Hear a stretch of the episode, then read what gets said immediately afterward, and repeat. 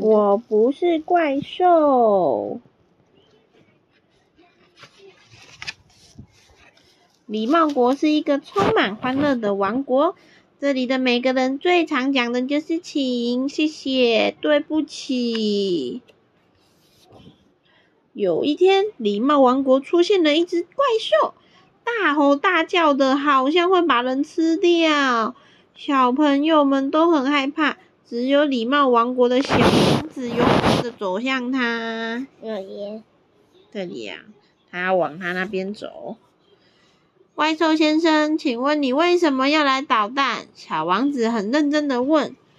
我不是可怕的怪兽，我只是想认识新朋友。怪兽看起来很孤单。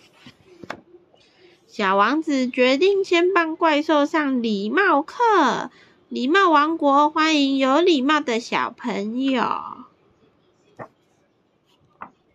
小王子告诉怪兽，遇到新朋友时不能大声吼叫，要说“嗨，您好”。对小怪兽就说：“嗨，您好。”礼貌国的小朋友就说：“嗨，你好。”怪兽你好，好像没那么可怕了。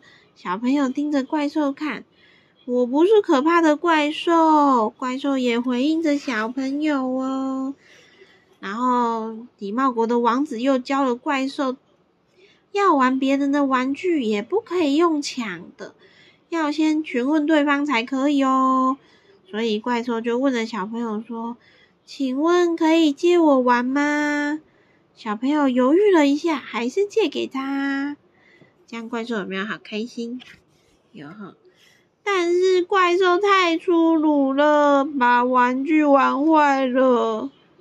小国王说：“做错事要说对不起。”所以小怪兽就去跟朋友、小朋友说：“对不起，我弄坏你的玩具。”小朋友也接受了怪兽的道歉。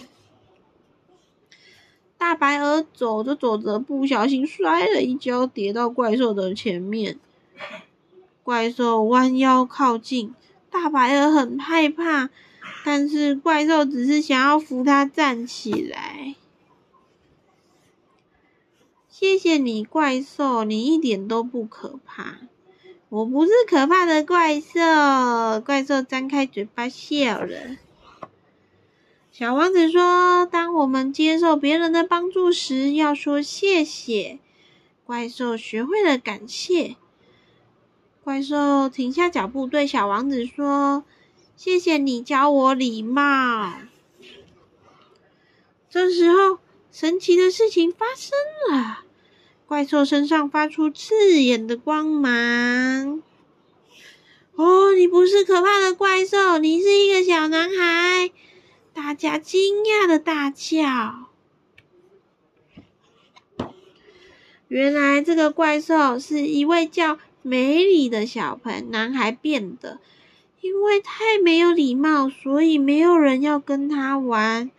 总是自己一个人的梅里，久而久之，竟然变成了孤单的怪兽。学会礼貌之后，梅里从怪兽变回了小男孩。他再也不会孤单一个人了。大家都喜欢亲切又有礼貌的梅里。故事讲完喽。